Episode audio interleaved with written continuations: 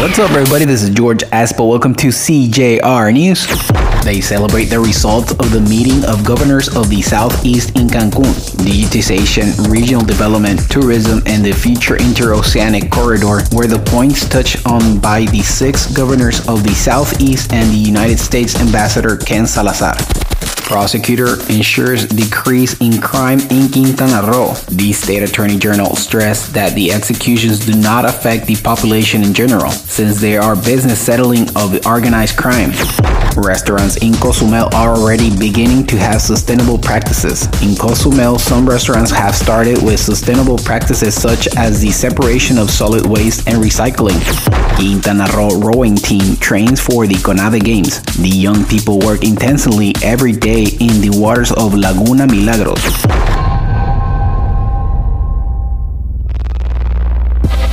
Thank you for listening, CJR News. This is George Aspo. You can find me on YouTube at CJR News. Don't forget to subscribe to our podcast on Google, Spotify, and Apple. Thank you and goodbye.